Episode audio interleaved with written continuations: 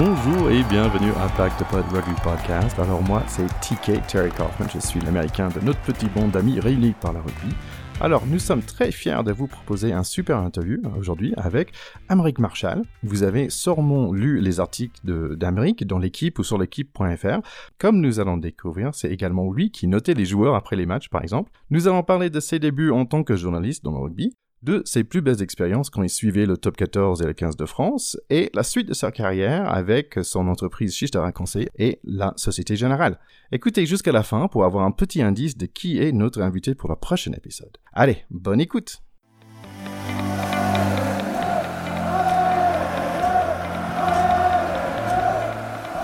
je me considère un fan de ce sport de rugby et il faut dire quand même, j'ai pas d'idée qu'est-ce que c'est un journaliste de rugby et qu'est-ce qu'il fait. Donc je suis vraiment content d'avoir avec moi Amérique Marshall.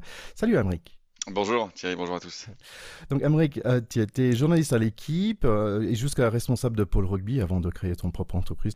On va parler beaucoup de rugby aujourd'hui, mais aussi de ta carrière en tant que journaliste. Mais petite question, avant de devenir journaliste, est-ce que tu étais déjà fan de rugby en particulier ou du sport en général? Les deux, en général. Les deux, en général. J'ai toujours été euh, fan de sport. J'ai toujours été très sportif. Euh, j'ai un grand frère. on était quatre dans la famille et mon frère, j'ai un frère aîné qui a 50 plus que moi. On a toujours fait beaucoup de sport. Bah, C'était des, petits garçons qui avaient besoin de se dépenser. Et on a toujours fait beaucoup de sport, du judo. j'ai commencé par le foot. Et, donc on était, on avait besoin de se dépenser tout le temps. Et, et mon grand frère, donc, c'est lui qui a commencé à jouer au rugby à l'école, comme ça, un peu par hasard. Et il a adoré. Et il m'a dit, écoute, il faut absolument que tu viennes jouer au rugby. Il, il, voulait pas juste une excuse pour te taper dessus. Alors il me tapait dessus quand même de toute façon. il me tapait dessus de toute façon. Et en fait non, donc mais, enfin, moi j'adorais le foot. Euh, j'aimais beaucoup le foot. J'étais pas mauvais au foot. J'ai joué en club, etc. Jusqu'à 9-10 ans. Et puis il m'a dit si si, il faut que tu viennes jouer au rugby. En gros t'as pas, pas le choix. Et donc j'y suis allé un peu à contre cœur au rugby. Et euh, euh, la première année j'ai pas adoré. Et puis il m'a dit si si tu continues. Et puis, et puis après je, suis tombé dedans complètement. C'est voilà, c'est Obélix dans la potion magique. Euh, je suis devenu complètement passionné, donc euh, j'ai vite compris que le sport, euh, ce serait ma vie, quoi, d'une manière ou d'une autre. D'accord. au même moment, j'ai commencé à lire l'équipe parce que mon, mon, père achetait l'équipe tous les jours et donc dès qu'il rentrait, j'attendais qu'il rentre du, bureau. Et c'est pas vraiment pour lui dire bonjour ou pour avoir envie de le voir, mais c'est que je me jetais sur son cartable pour aller récupérer l'équipe. Et depuis que j'ai 10 ans, je, l'équipe, je lisais l'équipe tous les jours. Quoi. Donc voilà, et c'était c'était clair de, tout de suite. Euh, je voulais pas être pompier, je voulais pas être euh, euh, footballeur, évidemment, je voulais pas être je sais pas quoi comme les autres petits garçons. Moi, je voulais travailler dans le sport. Alors, c'était un peu flou, mais il, il, fallait que ce soit dans le sport. ça c'était sûr. Et donc finalement, tu es, parti pour faire des études pour devenir journaliste, euh, mais en fait, le temps que tu, tu, tu vas en poste, donc c'est les débuts des années 2000 quand même, euh, donc pour, les, pour les plus jeunes, donc ça veut dire avant Instagram et YouTube et Facebook et Google, c'est vraiment très jeune. Ouais, avant euh, ça. Et donc tu prends un poste dans, à, à l'équipe.fr, mais j'imagine que le travail d'un journaliste, ça a quand même pas mal changé. Alors déjà, euh, le, parcours il est assez long avant parce que donc très vite, moi je me dis que je veux être journaliste sportif, voilà. Euh, et, journaliste sportif, c'est-à-dire, enfin journaliste, il y a une fibre journalistique dans la, dans la famille, il y a quelques journalistes. Et moi j'adore écrire, j'étais plutôt littéraire à l'école, au lycée, etc. Donc ça me correspond, enfin le journalisme me correspondait bien, mais je voulais travailler que dans le sport, euh, journaliste aux Échos ou au Monde. Aussi prestigieux que ça puisse être, moi ça m'intéressait pas. Je voulais vraiment, c'est donc c'était vraiment très ciblé quoi. Et c'était l'équipe parce que l'équipe c'est le Graal quoi. Donc une fois qu'on a dit ça, euh, comment on fait pour y arriver? Euh, Évidemment, euh, on était est nombreux à vouloir travailler à l'équipe et donc voilà. moi je me suis dit que comment je fais? Donc déjà il faut trouver des études qui peuvent t'amener à ça. Moi j'ai décidé de faire Sciences Po parce que je me disais si j'arrive pas à être journaliste à l'équipe, bah, je serai journaliste ailleurs. Euh, et, ensuite, voilà, bah ensuite, euh, début des années 2000, on se dit comment. Euh, bah c'était, c'était, il n'y avait pas Instagram, il n'y avait pas Twitter, mais c'était les débuts d'Internet. En tout cas, les débuts des sites Internet. Et moi, c'est ce qui m'a permis de rentrer dans le métier, parce que j'ai, commencé pendant la terminale et puis pendant mes études à Sciences Po, je, travaillais bénévolement pour des sites Internet. Je faisais des rubriques gratuites, j'ai des pigistes gratuits au départ. Puis ensuite, j'ai été rémunéré à, à sport24.com, qui était le premier site Internet de sport qui a existé avant les réseaux sociaux, euh, c'était, c'était pour nous à l'époque, c'était la folie d'Internet. Euh, voilà, c'était un, nouveau média de sport qui n'existait pas du tout, euh, qu'il fallait complètement inventer. Et donc au début, c'était un peu bizarre parce qu'il y avait, il y avait aucun modèle économique, il y avait aucune rentrée d'argent. C'est pour ça qu'on était tous bénévoles. mais n'empêche que ça cartonnait, Sport 24, ça cartonnait, il y avait plein plein de gens dessus. et ensuite, effectivement, bah, ensuite, moi j'ai eu la chance de rentrer à l'équipe en stage de fin d'études parce que j'avais un prof qui connaissait quelqu'un à l'équipe, mais c'était l'équipe TV à l'époque. Mmh je suis rentré à l'équipe TV, moi, c'est comme ça que je suis rentré dans la maison. Et euh, parce que évidemment, on m'a dit l'équipe TV, je, ne savais pas du tout tourner, j'étais pas JRI, j'étais pas du tout caméraman, etc. Mais bon, évidemment, j'y suis allé. Et la chance que j'ai eue, c'était en 2002. Ça, la chance que j'ai eue, c'était donc le début, les débuts du site. Euh, et donc ils cherchaient des gens pour écrire dans le rugby parce qu'ils avaient avaient pas grand monde pour écrire et encore moins dans le rugby parce qu'à l'époque le rugby était pas était quand même euh, un peu moins pas, pas forcément très populaire et à, part à part des journalistes rugby purs euh, connus, il y en avait sinon il y avait pas beaucoup de journalistes rugby en fait. Puis donc il y a eu ça, il y a eu aussi il y avait la Coupe du monde 2003 en Australie quelques mois plus tard. Et donc voilà, donc on m'a dit tiens, mais tu as, travaillé pour Sport 24, tu connais un peu Internet, tu connais le rugby, est-ce que tu veux bien faire des pitches pour nous? Je dis bah, mais et comment? Et comment il a fait Et donc j'ai eu voilà, j'ai eu, de la chance parce que je suis arrivé donc au moment où, Internet décollait et au moment où le rugby aussi euh, commençait à marcher, ils avaient personne pour en parler quoi. Donc c'est comme ça que j'ai commencé à faire des piges à l'équipe.fr à l'époque, en 2002-2003. Euh, c'est comme ça que je me suis retrouvé à, suivre ma première Coupe du Monde, euh, celle en Australie en 2003, où c'était assez étrange parce que moi j'étais évidemment au siège, j'étais pas, pas sur place vu que j'étais pigiste, mais il y avait un journaliste de, enfin, quelques journalistes de l'équipe sur place et moi j'étais donc, je travaillais toute, toute la nuit parce qu'on était en décalage horaire pour préparer les articles, euh, voilà, pour à, mettre en ligne sur le site. Mais c'était, c'était génial, c'était une espèce de, c'était l'esprit startup quoi, comme on l'entend aujourd'hui on bricolait, on était, on n'était pas très nombreux, euh, on était payé 3 francs 6 sous. Euh, mais voilà, c'était une super aventure, quoi. C'était une super aventure. Donc en fait, tu étais à la démarrage de deux choses. Donc, un, l'Internet, et, deux, le, rugby professionnel. Donc, euh, ouais, exactement. Ouais, ouais, alors c'est rigolo parce que l'équipe, à l'époque, en fait, c'est comme ça que je suis rentré. L'équipe ne croyait pas du tout en, en, Internet. quand on voit aujourd'hui, l'équipe, c'était le Graal du, papier, évidemment, du journal, du quotidien, quoi. Et donc, le groupe, l'équipe, ne croyait pas du tout en Internet. Ils ont lancé le site en 98 et et en 2000, ils se disent, allez, ça sert rien, ça marchera pas. 20 ans plus tard, c'est quand même assez incroyable, mais bon. Et puis ils se sont dit, bon, on va quand même garder la page, l'équipe.fr ouvert, voilà, avec la page. Donc il y avait, euh, pendant deux ans, trois ans, il y avait à peu près deux ans, il y avait euh, des gens comme moi. Il y avait deux, trois personnes qui euh, alimentaient vaguement le, site internet, et puis après, bon, bah, après, à partir de 2002-2003, ils se sont dit, bon, bah, il faut quand même qu'on ait un site. Même si à l'époque, c'était 100% gratuit, et c'est resté 100% gratuit pendant 15 ans quasiment l'équipe, pas, loin, ouais. Mais voilà, c'était c'était juste parce que parce qu'il fallait avoir un site, parce que voilà, c'était aujourd'hui, enfin début des années 2000, il fallait avoir un site internet, mais c'était pas un média quoi. À l'époque, c'était pas, on se disait pas qu'on allait faire des articles de fond, qu'on allait donner de l'info, etc. Le, média pour ça, c'était le journal, c'était pas le, euh, c'était pas le web, ouais. Et, et, donc euh, là, euh, j'ai une image de toi derrière ton ordi, mais est-ce que tu étais quand même un peu sur le terrain?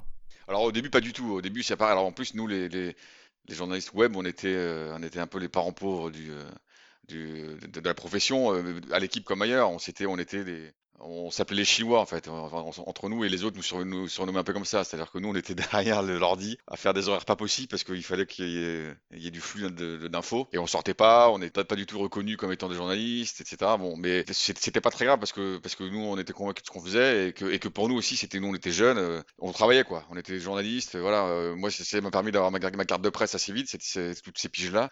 Très vite, tout le monde s'est rendu compte que Internet était un vrai média et donc euh, voilà, en quelques années, euh, les rédactions ont été fusionnées. Euh, c'était la, même écriture. et ensuite, à partir de 2007, 2005, 2006, pour préparer la Coupe du Monde 2007 en France de rugby, c'est là que moi j'ai commencé à aller sur le terrain. Là, enfin, je, dire, je, je leur ai dit bon, bah, une Coupe du Monde en France, il faut quand même que que le rugby soit un peu mieux représenté. Et donc là, on a commencé à me donner des moyens. Donc j'allais sur le terrain. C'est là que j'ai commencé à suivre le 15 de France. C'est là aussi que j'ai été embauché d'ailleurs en 2006. J'ai été embauché le 1er janvier 2006, voilà, en vue de la Coupe du Monde 2007. De papier, on va dire.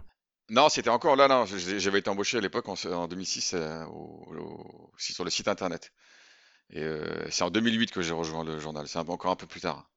C'est encore un peu plus tard. En fait, moi, j'ai accompagné en fait un peu toutes les euh, toutes les évolutions parce que après la Coupe du Monde 2007, euh, bah là évidemment le, là Internet était devenu euh, prépondérant dans, les médias, pas, que sportifs d'ailleurs. Et à ce moment-là, les, rédactions étaient encore complètement séparées. Il y avait l'équipe.fr d'un côté, mais dans des bureaux complètement séparés, on n'était même pas au même endroit. Et le journal l'équipe de l'autre. Et là, la direction de la rédaction s'est dit c'est complètement c'est ridicule. il faut que les rédactions fusionnent. Il faut qu'on ait une seule rédaction. Et sauf que c'était euh, c'était pas les mêmes euh, conditions de travail, pas les mêmes salaires entre les deux, pas les mêmes conventions collectives, etc., etc., pas les mêmes statuts. Oui, pas le même respect. et, par le même respect. Donc je vois comment c'était compliqué. Et en fait, moi, j'ai été le premier à passer de l'un à l'autre. Euh, en donc en 2008, euh, j'étais le premier du site à passer au journal. J'entends qu'il fallait faire preuve de, flexibilité dans un sens, d'être capable euh, de, donc, dans cet esprit de start-up où tout le monde doit un peu tout faire aussi. Et finalement, ça se paye parce que tu arrives finalement à ton but à la fin, c'était intégrer l'équipe papier. Et d'un coup, tu deviens journaliste comme tu imaginais quand tu étais petit garçon. Ouais, exactement. Donc comment tu as développé, on va dire, ton regard journaliste? Euh, écoute, c'est oui, c'est une bonne question. Euh. C'est vrai que euh, moi j'ai écrit des, c'est paradoxal parce que j'ai écrit des centaines et des centaines de papiers sur Internet qui étaient lus par beaucoup plus de gens que quand j'ai écrit dans le journal. Mais, mais la première fois que j'ai vu mon nom dans le journal, effectivement, je me suis dit, bah mince, mince quoi.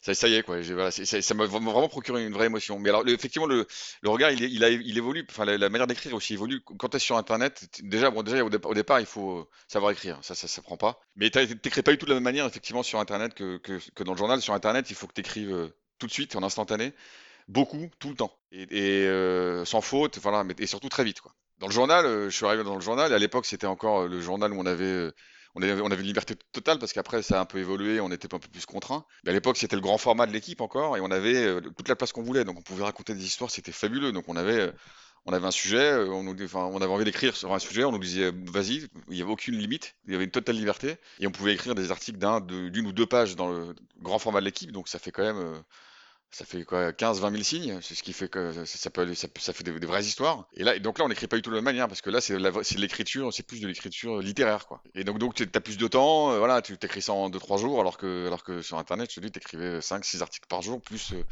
4-5-6 brefs, quoi. Mais donc, c'est intéressant de faire les deux, évidemment. Donc c'est un vrai changement de vitesse euh, de, de, de mode startup où d'un coup on est en mode littéraire et un peu plus de réflexion. Ouais, exactement. Et puis tu as raison, on passe d'un mode startup où on fait tout tout seul, on écrit et on met en ligne, à une énorme rédaction, une énorme machine où, euh, où tu écris ton article et ensuite tu le donnes et c'est fini quoi. Une fois qu'il est écrit, tu, tu, le donnes à un, chef d'édition qui va le mettre en ligne, qui quelqu'un d'autre qui met la photo, il y en a un troisième qui, euh, qui corrige les fautes, il y en a, il y a, il y a des correcteurs, tu vois, il y a, un secrétaire de rédaction qui le met en, page, etc. donc tu, tu fais que écrire quoi c'est sûr que c'est plus confortable, quoi. C'est clairement plus confortable d'écrire. Mais c'est ouais, une autre écriture, quoi. Euh, j'imagine qu'on écrit sur le web, on est plus dans le, dans le constat, on voit plein de choses. Mais par contre, euh, quand on écrit sur le journal, on est plus dans le, dans le contact humain. Donc, quelles sont les, les plus belles rencontres que tu as fait à ce moment-là? Effectivement, euh, effectivement, c'est pas du tout les, les, les, les mêmes relations. Tu as beaucoup plus de temps sur le, sur le papier. Euh, ce qui ce qui empêche pas de faire des, des rencontres. Euh, moi, la, enfin, la, première rencontre qui m'a marqué, et, j'étais pas encore sur, je travaillais pas encore au journal, mais c'était évidemment c'est c'est John Alumou qui est quand même euh, ah, qui est quand même un personnage évidemment immense du rugby, la première star mondiale du rugby. Et Jonah, je l'avais vu jouer en, tant que spectateur au parc dans les années, je sais pas combien, 95-96. Et ensuite, en 2007, quelques années plus tard, euh, je couvrais la Coupe du Monde pour l'équipe.fr et, euh, Adidas organisait des trucs, euh, parce qu'il était évidemment sous contrat avec Adidas, Adidas organisait des événements presse. Et ça, ça arrivait souvent que les marques le fassent, et notamment avec les All Blacks, l'Adidas le faisait avec les All Blacks, mais souvent c'était c'est très cadré, on, a 3 minutes 30, et puis c'est pas très intéressant pour un journaliste, parce que nous on fait on fait pas de la pub, et donc pour faire des articles de fond, c'était pas très intéressant. Et en fait, Jonah, moi, je suis arrivé avec, euh, avec des yeux, des yeux d'enfant, quoi. Et bah, j'avais cinq minutes, on est resté euh, une demi-heure à discuter de ah. tout et de rien, euh, enfin de tout et de rien de rugby, à, parler de, choses, etc. Il, dire, ouais, il disait l'attaché de presse, ça va, tout va bien, on a le temps, etc. Et, et ça, c'était absolument incroyable parce que voilà, on se, on se retrouve en face d'une idole parce que voilà, enfin, bon, ça, reste, ça restait comme une icône du, de ce sport. Il était d'une simplicité, d'une gentillesse incroyable. Il était néo-zélandais et donc tu, tu, le sais mieux que moi, les néo-zélandais ont un accent très compliqué. en tout cas pour moi qui suis pas anglophone. ça m'est arrivé avec, avec notamment Richie Mako de ne euh, pas comprendre ce qu'il me racontait. Hein, euh, avec les Gallois ou les Néo-Zélandais, parfois, euh, ils ont un accent absolument. Même en réécoutant la bande, on ne comprend pas. quoi. Et donc lui, Jonas, c'était le genre à, parler plus doucement, alors qu'il avait moins d'accent qu'un Mako, par exemple, mais à parler doucement pour être sûr qu'on comprenne bien. Voilà, c'est tout, tout Jonah Lomo est résumé là-dedans. quoi. Et donc Jonah, c'est une vraie rencontre. Après, dans les joueurs. plus tard, il y en a un qui est, qui est devenu un, un dire un ami, en tout cas, quelqu'un que j'apprécie beaucoup et je pense que le respect est mutuel, c'est euh, Thierry du Sautoir. Bah, en fait, il a fait entre guillemets toute sa carrière en équipe de France. Enfin, j'ai accompagné plutôt toute sa carrière en équipe de France. J'étais là en 2007 quand il arrive en remplacement d'Elvis Vermeulen à la Coupe du Monde 2007 là. Et puis il explose et puis voilà. Et donc j'ai accompagné toute sa carrière et donc on a ah, c'est quelqu'un d'assez aussi de, très droit, très, très franc, Thierry, très honnête. Et donc, on a fait des têtes de papier euh, de fond euh, super intéressants. Je, je continue à le côtoyer aujourd'hui parce qu'il travaille un peu avec, la Société Générale. Et voilà, ça, c'est un, un personnage euh, magnifique, Thierry du Sautoir aussi. Ouais, j'aimerais bien parler un peu plus en détail euh, un peu plus tard parce que je sais qu'il a, il a fait euh, terrain favorable et je trouvais ça vraiment excellent euh, comme, comme émission. juste pour la petite histoire par rapport à des accents, et c'est vrai que moi, en tant qu'Américain, parfois je rencontre des, des gens, des anglophones ou moi non plus, je comprends pas. Hein, donc vous les Français, ça va, vous inquiétez pas, ça, ça m'arrive. Hein, parfois c'est des Écossais. Et une fois avec ma femme, on était dans un pub à Paris et il y avait un gars qui, qui était de New South Wales de, en Australie et on a tchatché toute la soirée et ma femme disait mais tu comprends quelque chose Je dis non, je comprends rien de tout, mais il est sympa comme tout. ouais, bah voilà, c'est ça. une, Belle, rencontre. Donc tu as pu sortir de derrière l'écran, tu as pu commencer à faire des rencontres sur le terrain. Est-ce qu'il y a un match en particulier où tu as eu, as vécu vraiment le, plus belles émotions, où tu as, oublié pourquoi tu étais là en tant que journaliste? Ouais, ça va, honnêtement, et c'est ça qui est fabuleux, c'est qu'il y, en a, y en a plusieurs. En fait, à ce moment-là, tu te rends pas compte que bah, que, que, tu vis de ta passion et que, que tu as atteint ton rêve parce que tu étais dedans et voilà. Euh, il y a des moments en revanche effectivement où, euh, où tu où, t'arrêtes un instant et tu te dis waouh. Et les, les, deux matchs qui m'ont marqué, il y, en a, il y en a trois, mais il y en a surtout les deux qui m'ont marqué, ils sont tous au Millennium Stadium de Cardiff, qui est pour moi le, le stade ultime de rugby. Euh, tu vois, là, tu vois, je, je, rien que d'en parler, j'ai des frissons.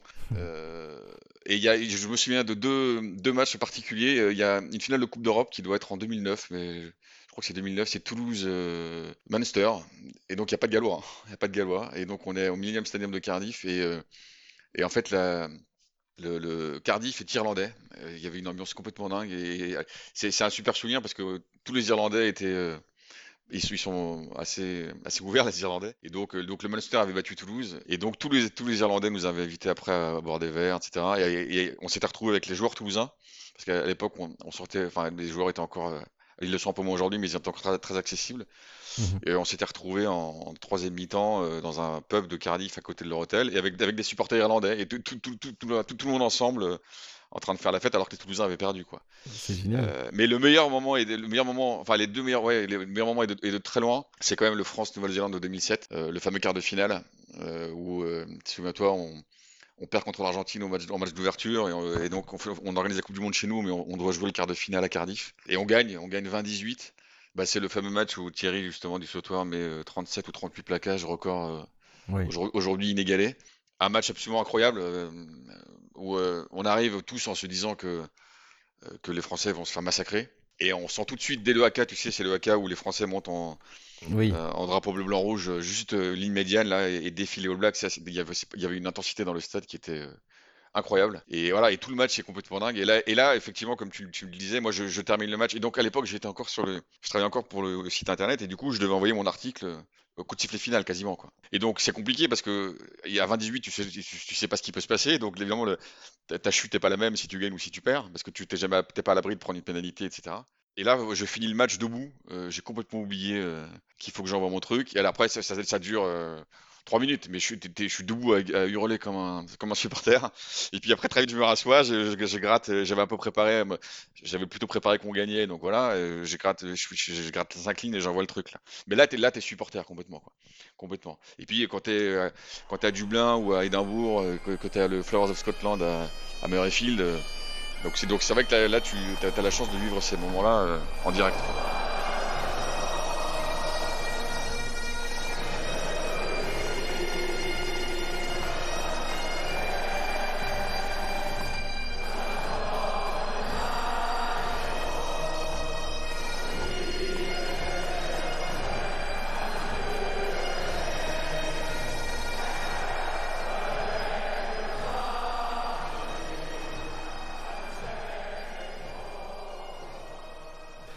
Juste pour la petite histoire, quand je suis venu en France, bah, il fallait lire, euh, fallait travailler le français, donc il fallait lire un peu, et tout le monde disait ouais, tu devrais lire le Le Monde euh, euh, et, et, le Figaro, mais en fait c'était trop difficile, et, et je trouvais que bon, ok, j'avais commencé avec le sport, mais en fait l'équipe c'était trop difficile aussi. Je, je, trouve que vraiment cette l'équipe est vraiment le niveau d'écriture là-dedans, c'est vraiment impressionnant. Ouais, non, mais c'est vrai qu'il y a, il y a des, moi, je, enfin, moi je me considère pas comme ça, mais considère pas comme ça, mais on avait, il y en a de moins en moins parce qu'il commence à partir, mais des vrais plumes. Hein il, faut, il faut se rappeler que l'équipe, euh, au début, c'est Blondin, c'est Antoine Blondin qui, euh, qui est un des, un des créateurs, enfin des créateurs.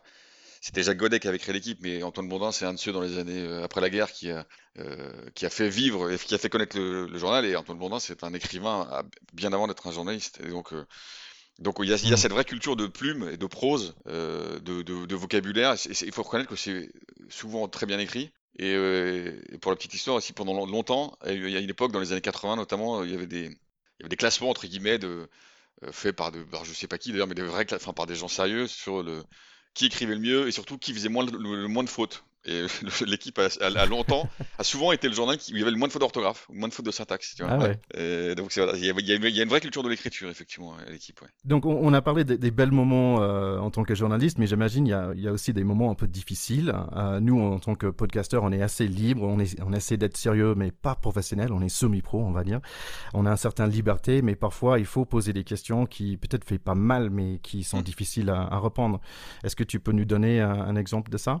Ouais, effectivement, euh, effectivement. Euh, alors, le, je, je, dis toujours que nous, on, on, est, enfin, on, disait toujours là entre nous que nous, on, est, on reste que des journalistes sportifs. Donc, euh, les sujets dont on parle sont jamais très graves. Euh, donc, c'est, je pense que c'est plus simple d'écrire sur du, sur du sport, même quand tu perds ou même quand il y a des, des choses un peu compliquées, des morts ou des drames ou des choses comme ça, que que de, pour la, triste actualité de, couvrir les attentats de Charlie Hebdo, par exemple. Mmh Mais effectivement, il y a des moments où, où il y a quand même des questions à poser compliquées. Euh, c'est vrai que moi j'ai en tête euh, des exemples de, euh, de, questions que tu poses à des joueurs, ou alors parfois j'avais eu des infos d'un transfert, j'avais appelé le joueur en question et je je sais pas si je peux je, je, vais pas dire son nom parce que on a on a mis du, on a mis du temps à se à se réconcilier. Et donc j'avais donné l'info parce qu'il avait pas voulu me la confirmer, mais j'avais donné l'info dans le journal et j'étais sur mon info, il avait, il avait effectivement changé de club. Et euh, bah, comme on se connaissait, euh, la semaine d'après, c'est à Marcoussis, au Rassemblement des 15 de France, il était arrivé euh, très en colère, voire un peu plus, pour, pour enfin, en découdre. En tout cas, il était vraiment très énervé. Donc bon, voilà. Et c'était l'attaché de presse qui avait dit voilà, on se calme, on se calme. Bon. et de la même manière, j'ai longtemps, c'est moi qui pendant longtemps mettais les notes des joueurs, tu sais, parce qu'il y a des notes. Et donc je l'ai fait, je l'ai fait longtemps ça. Et donc évidemment, euh, d'être objectif, euh, mais bon, parfois on peut se tromper ou parfois on peut être sévère en tout cas. a priori, on, essaie d'être objectif, mais parfois, on, est sévère. Et, contrairement à ce qu'ils disent, les joueurs euh, euh, accordent beaucoup d'importance aux notes. Et, quand tu suis un match du 15 de France, le lendemain matin, le lendemain matin du match, tu as toujours une conférence de presse avec tous les joueurs. Évidemment, quand tu mets deux ou trois un joueur, et qui te connaît, parce qu'ils nous connaissent, hein, on n'est pas très nombreux à les suivre, et ben, le lendemain matin, quand tu le vois, euh, quand tu le vois, c'est un peu compliqué. Et alors, c'est pareil, il y, a une histoire comme ça où, à une époque, euh, à l'équipe, on, on s'était dit, euh, c'était une fausse bonne idée, mais on s'était dit, tiens, mais on, va demander aux joueurs de commenter leurs notes. Et c'était une fausse bonne idée pour celui comme moi qui était celui qui mettait les notes et qui ensuite allait demander aux joueurs de commenter leurs notes. et donc, j'avais, il y avait un joueur, bah, je, peux, je, peux, je, peux, donner son nom parce que pour le coup, c'est pas de sa faute, c'était Dimitri Zarzewski. c'était un match en, Écosse de mémoire, ou, enfin, en Irlande ou en Écosse, je crois. Et donc, euh, euh, je lui avais mis 4, euh, je crois, ou 3 ou 4.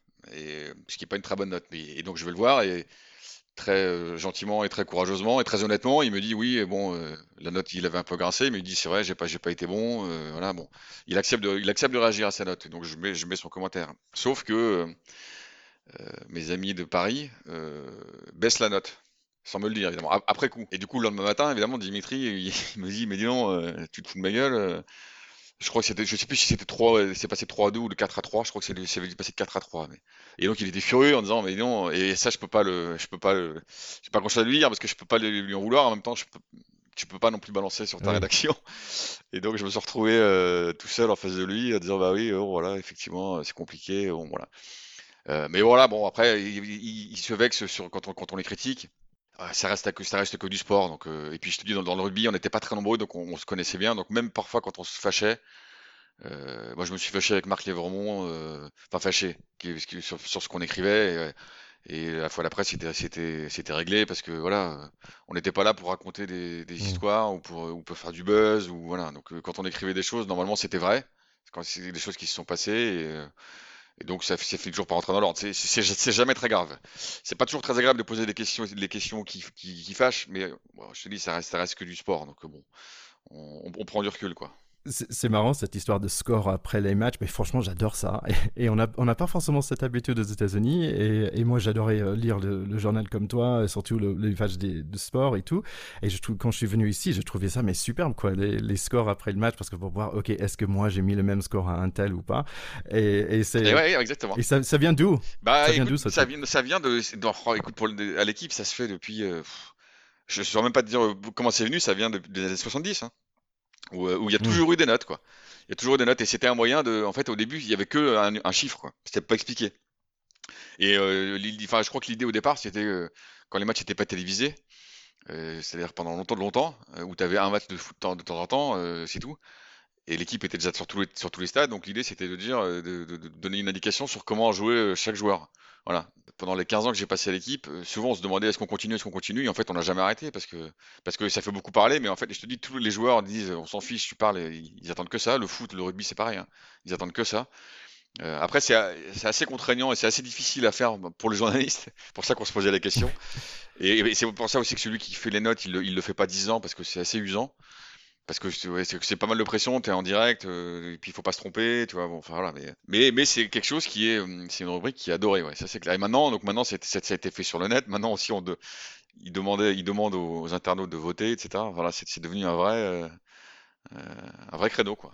Et donc j'imagine ça, ça a changé ta façon de regarder un match. Bien sûr, ça a déjà changé en tant que journaliste. Et en ah plus, quand tu as la responsabilité de donner un note par la suite, j'imagine que tu regardes un match complètement différemment.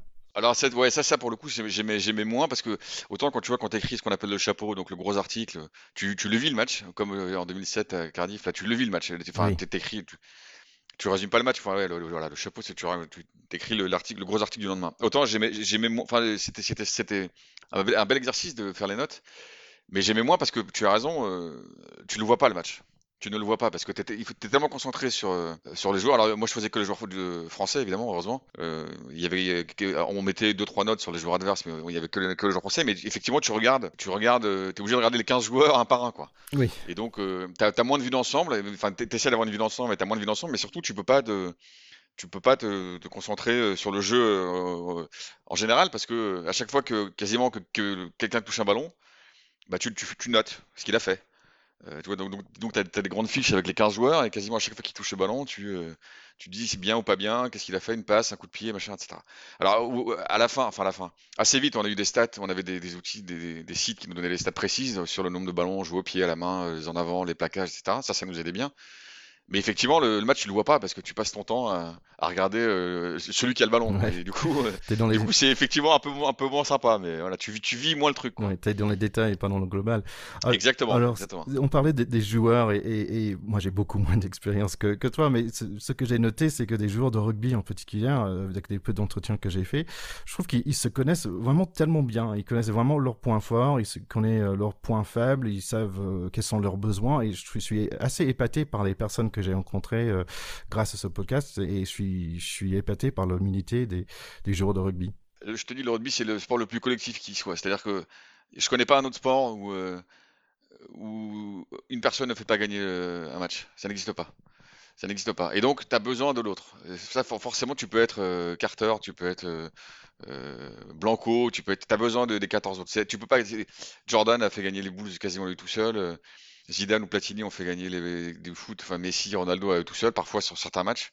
Aujourd'hui, c'est pas possible. Donc, donc déjà, tu sais que tu as besoin, de, besoin des 14 et même des, de, la vingtaine de, gars qui t'entourent, parce que sinon tu, tu gagneras pas. Tu, un exploit tout seul au rugby, ça arrive, une fois dans un match, mais ça te fait pas gagner le match. Quoi.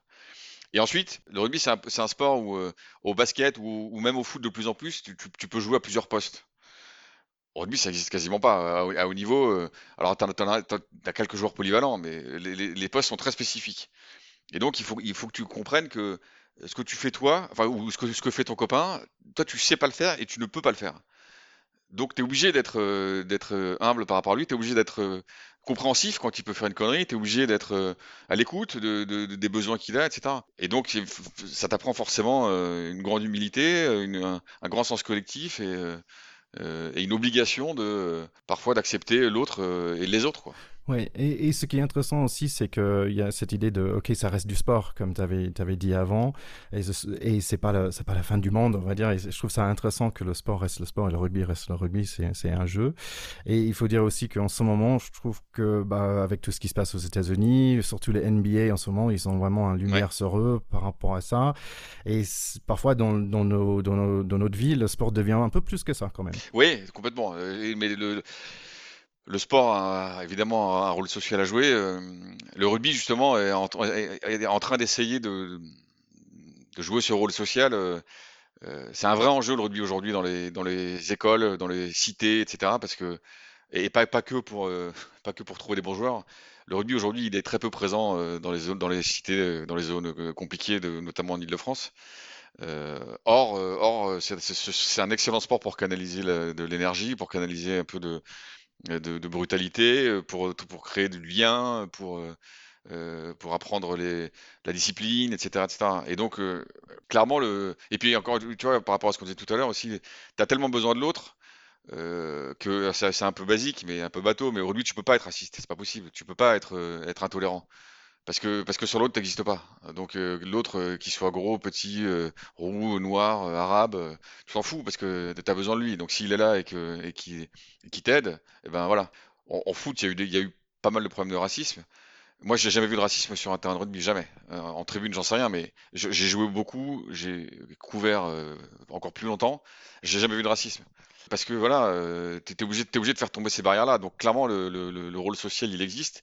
Mais le rugby ne le joue pas encore assez. Hein. Le rugby, ça reste aussi un sport euh, quand même assez, euh, méconnu, euh, qui n'est pas joué par grand monde, où il y a, a 15 pays dans, dans, le monde qui jouent au rugby. Donc bon, il y, a encore du boulot, mais il y a, le, le, rôle social est euh, doit être est, est, important et doit être plus important, encore plus important que ça, euh, clairement.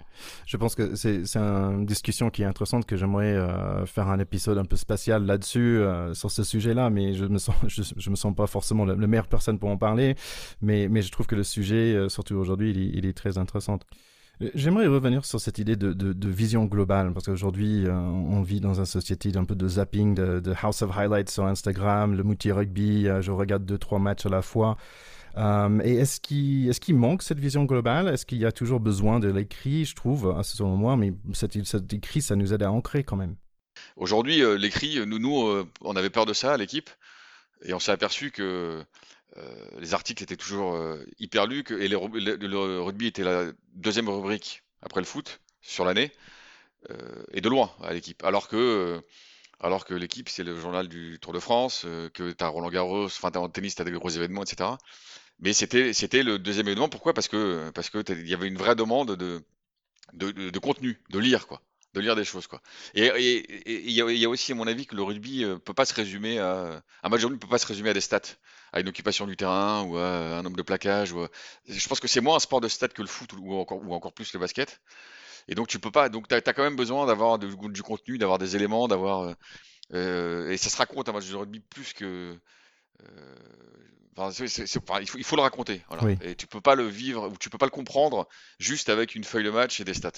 Et ça, euh, et ça le, lecteur, il le sait, et donc il a, besoin d'écrire. et c'est pour ça qu'on continue, euh, alors que c'est pas, pas forcément vrai pour le foot, on continue enfin, l'équipe continue à, envoyer des journalistes sur tous les stades.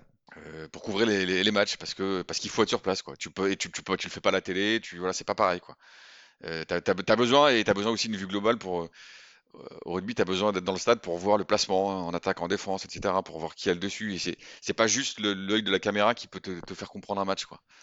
Donc, euh, je pense que tu as besoin de cette vision globale. Et, à mon avis, au rugby, on est assez tranquille par rapport à ça. Il y, aura toujours des histoires à raconter autour d'un match de rugby. Et donc, tant qu'il y a des histoires à raconter, elles, ont, elles, seront lues. Quoi. Voilà. Et, en parlant de, cette idée de la taille de rugby et, que ce soit le deuxième, et tu avais dit que ça, reste un sport un, peu petit par rapport à surtout le, foot, il y a un truc que je comprends pas en tant qu'Américain, c'est que moi je vois le rugby un peu derrière un paywall, dans le sens qu'il y a Canal+, il faut être abonné pour regarder le top 14, et je comprends pas forcément euh, pourquoi ils, ils ont décidé de faire comme ça. Parce que par exemple aux États-Unis, si j'ai envie de regarder NFL, bah, en fait je peux regarder sur NBC et ABC. C'est comme il y avait un, il y a un match sur TF1, sur France 2 et M6, mais ça reste gratuit dans un sens où j'ai pas besoin de payer pour regarder des NFL. Il y a deux raisons à ça. La première raison, elle est culturelle. La, France n'est pas un pays culturellement de sport. On n'est pas des les Français ne sont pas très sportifs en pratique. Et surtout, ils consomment peu de sport euh, dans les stades ou à la télé par rapport euh, aux anglo-saxons, enfin aux britanniques, ou aux américains, ou aux italiens, ou aux, espagnols avec le foot.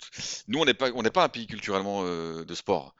Et il y, a quelques passionnés, mais sinon le, français lambda s'intéresse très très peu au sport, ce qui n'est pas le cas dans, dans, les autres pays. enfin, euh, les, pays latins ou les pays anglo-saxons, tu as, une culture du sport. Les gens ils vont au stade en famille, euh, c'est une religion. quoi. Ça, c'est la première chose. Et, la deuxième chose, pourquoi est-ce que c'est en pay-per-view? Parce que le modèle économique du rugby, qui est, qui qui est pro depuis 25 ans, il est il était assez, il a été assez bancal. La preuve, c'est qu'il est en train de s'effondrer. Et il a été, il, était basé sur quoi? Sur la billetterie et surtout à 100% sur les droits télé.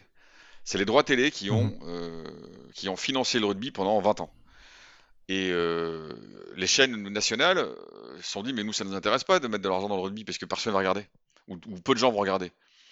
Canal Plus s'est dit, bah si, euh, il y a peut-être un ou deux millions de gens qui vont regarder, mais moi, ça me suffit.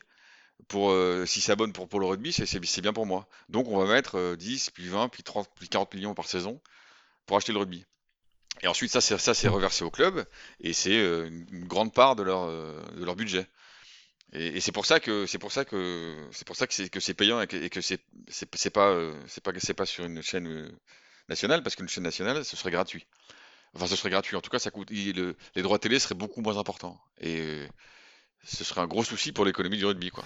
Si on changeait un petit peu de direction, on parlait un peu plus de, ta carrière. Donc, tu as monté en grade, on va dire, tu as commencé avec le web, finalement, tu étais journaliste, et après, tu deviens euh, un responsable du pôle de rugby. Et maintenant, en fait, tu as décidé de, créer ton propre structure, ton propre entreprise. Ouais, tout à fait. En fait, donc, euh, bah, ils, ont, ils ont changé la. Il y, a, un rédacteur chef qui est venu pour s'occuper du rugby et qui m'a dit que je connaissais bien. Il m'a dit bah, Viens avec moi, euh, tous les deux, on va reprendre la rubrique rugby. Et donc effectivement, bah, donc voilà, c'était donc j'étais euh, j'étais numéro 2 de la avec rugby, enfin j'étais rédacteur chef adjoint avec lui et c'était c'était très intéressant parce qu'on était donc là dans le, dans le management, dans la direction, dans qu'est-ce qu'on fait. Euh, on avait quand même 20 euh, on était 24 hein, dans la rubrique, donc c'était quand même pas mal à, gérer. Tu vois qui fait quoi, qui va où, etc. Donc ça c'était c'était génial. mais voilà, mais du coup pour, le coup c'était c'était un métier de bureau et c'était un métier où où tu fais où tu fais tous les bouclages et tous les week-ends. Mmh. C'est un rythme de vie qui est quand même. Donc, tu vois, tu, tu, tu, tu travailles de 10h du matin à minuit et euh, tous les week-ends. Forcément, parce que les matchs sont le week-end. Donc, c'était un rythme qui était quand même assez compliqué, quoi. Et, euh, et puis voilà, puis ensuite, bon, ensuite, euh, l'équipe a un peu changé. L'équipe est devenue. Enfin, le, le, monde de la presse est, est pas dans une forme. Enfin, les, les, journaux se vendent moins, etc. Il y a moins d'argent. Donc, l'équipe a changé un peu de, de stratégie éditoriale. Et donc, on est devenu un peu avant, avant, on racontait des histoires et ensuite c'est devenu euh, qu'est-ce qu'on raconte pour vendre? Et donc ah. c'est pas du tout le même, le même état d'esprit quoi. Et donc voilà, bon, donc les choses ont commencé à changer. Ensuite, donc ils ont, ils ont supprimé la rubrique rugby, enfin ils ont supprimé les rubriques.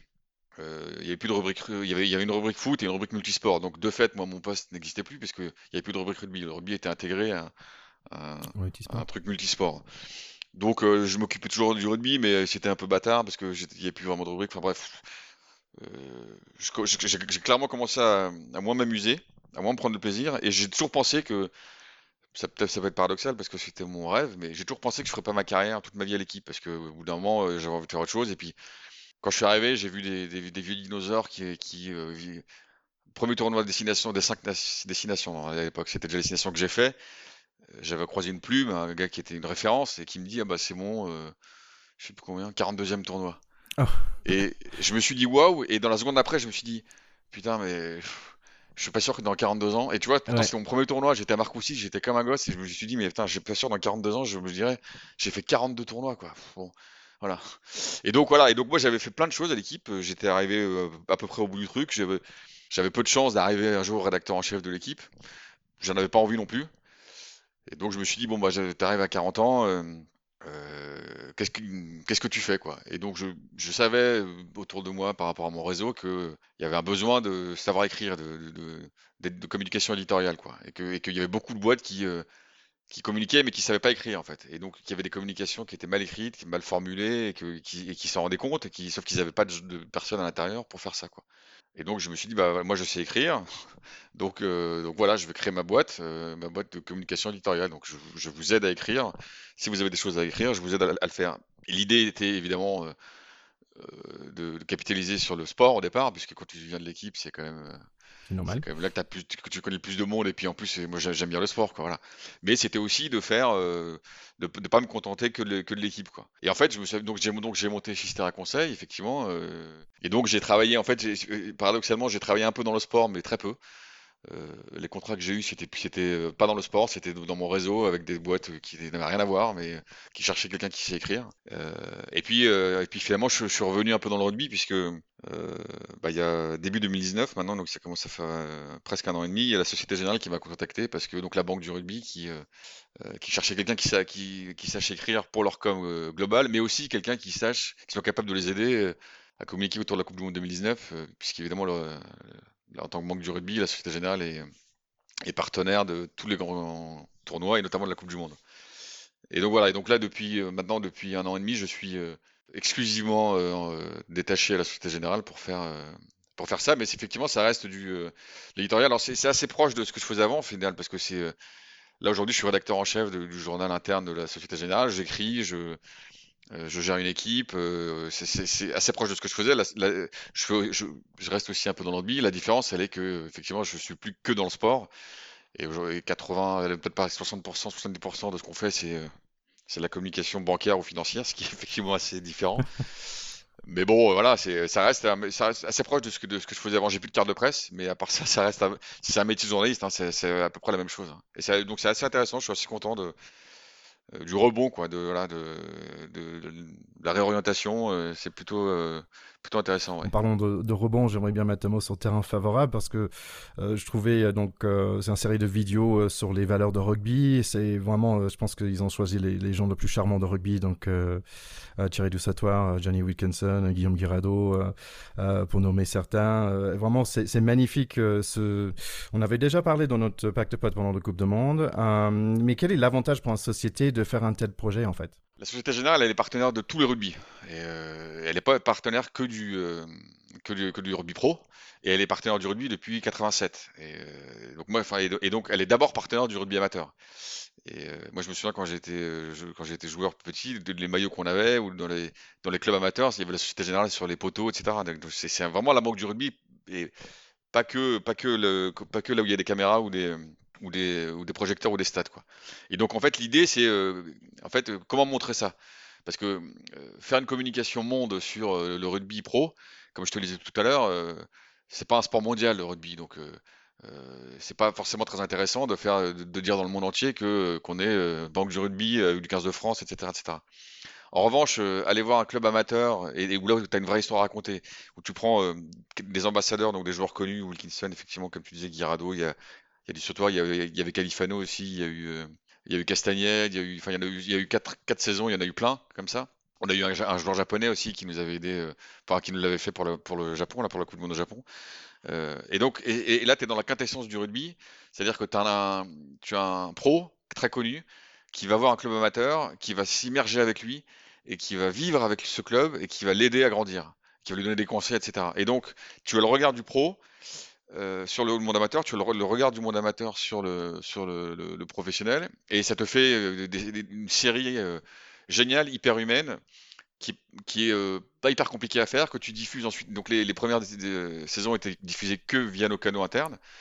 La dernière a été diffusée sur l'équipe, donc sur une vraie chaîne, euh, ce mmh. qui prouve bien qu'il y, y, a un vrai, il y a un vrai créneau, quoi. Il y a, il y a, il y a une vraie cible. Et, et donc c'est, en fait, en, en, une série, tu, racontes tout ce qu'on a envie de raconter nous sur le rugby, c'est-à-dire euh, toutes les valeurs, euh, toutes les raisons pour lesquelles on, la société euh, suit le rugby, l'engagement, l'esprit d'équipe, la solidarité. Euh, tout est résumé dans cette, série-là.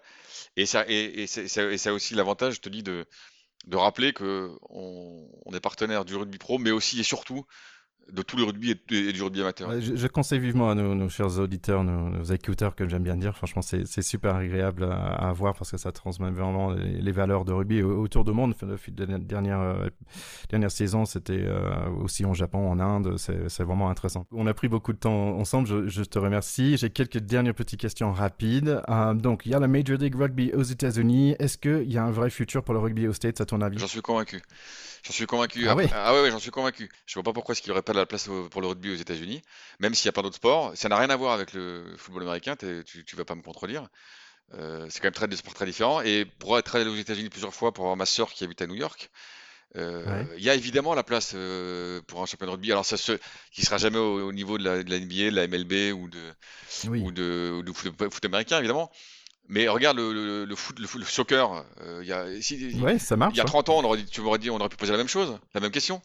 Le soccer, le soccer, les, gens ils jouaient comme ça.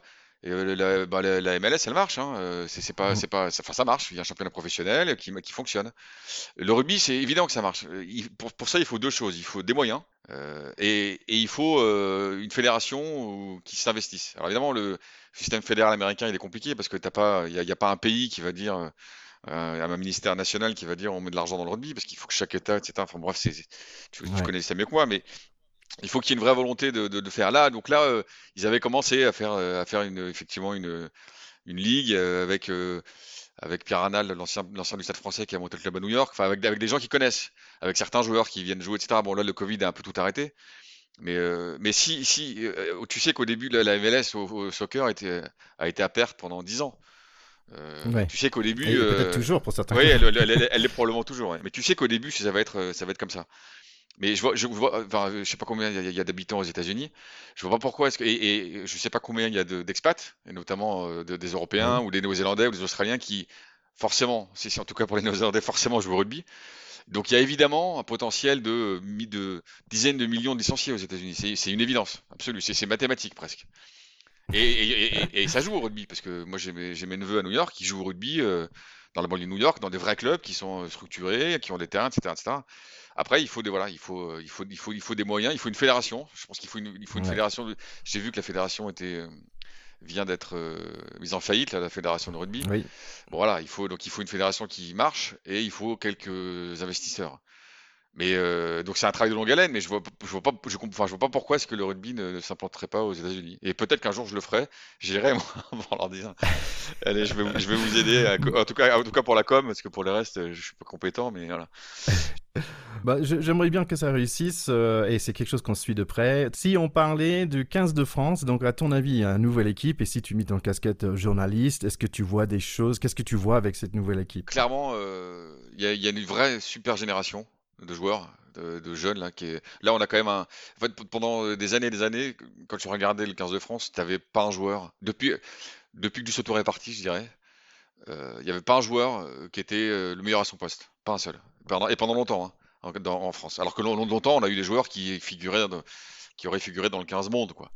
Euh, tu vois, dans, dans, mhm. mais pendant là, pendant. Euh, les Blanco. Euh. Ouais, voilà, des Blanco, voilà. Mais, mais du ce temps, on a fait partie. Mais, tu vois, Ibanez à une époque, des, des Castagnette, des Michelac à la grande époque, voilà, des, des, des Vincent Clair. Tu avais des mecs qui étaient dans la première ou deuxième équipe monde, mais qui étaient quand même des, des références mondiales. Alors, des Josion, tu vois, des, voilà, enfin, des pelouses, voilà, il y en a eu plein. Depuis 3-4 ans, 4-5 ans, il y en avait, même plus que ça, ouais, il y avait, il y en avait pas, honnêtement. On avait, on avait des bons joueurs, mais on n'avait pas de grands joueurs. Là, dans, l'équipe qui, arrive, euh, un Dupont, un Ntamak, euh, un, François Cross, des joueurs comme ça. Euh, Penaud, Penaud, tu as raison, voilà. là, tu as, des joueurs qui, commencent à être des vraies références à leur poste au niveau mondial. Tu as une équipe de, qui est plus jeune, qui où il y a un super état d'esprit. Je pense que là, tu as, un bon, as un vrai bon staff aussi. On a mis, c'est, alors, c'est pas que ceux, ceux, d'avant étaient mauvais, mais bon, Noves, il a, été, il a pas eu le temps de travailler. Brunel était, à mon avis, une erreur de casting parce que c'était. Il, il arrivait en cours de route, il était un peu, un peu, un peu passé, un peu dépassé, etc. Là, tu as un vrai staff quand même avec euh, des Galtier, Bagnès, tout ça, c'est des mecs qui connaissent bien le, 15 de France, qui connaissent bien le rugby. Donc là, il y a quand même tout pour que euh, on ait une vraie bonne équipe de France, enfin. Ça fait quand même longtemps qu'on a pas eu un vrai bon 15 de France en, vue de 2023. objectivement, je pense que tous les voyants sont ouverts. Il y a une, il y a un bon staff, une très bonne génération.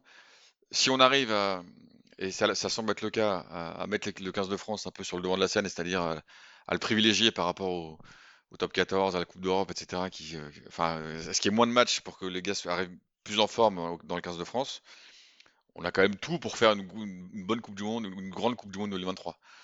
Mais une fois que tu as dit ça, il y, aura l'Angleterre, il y aura, d'autres pays. Quoi. Donc je ne te, dirais pas qu'on va la gagner, mais en tout cas, je pense que là, on a tout pour être un candidat très sérieux en 2023. Là, on a, on a quand même, il y a eu des, les, matchs de tournoi 2020 où, on s'est fait plaisir, ça jouait quoi. Voilà, ça ah jouait bien au rugby et voilà. Et donc déjà, si tu retrouves le plaisir de les voir, c'est déjà pas mal.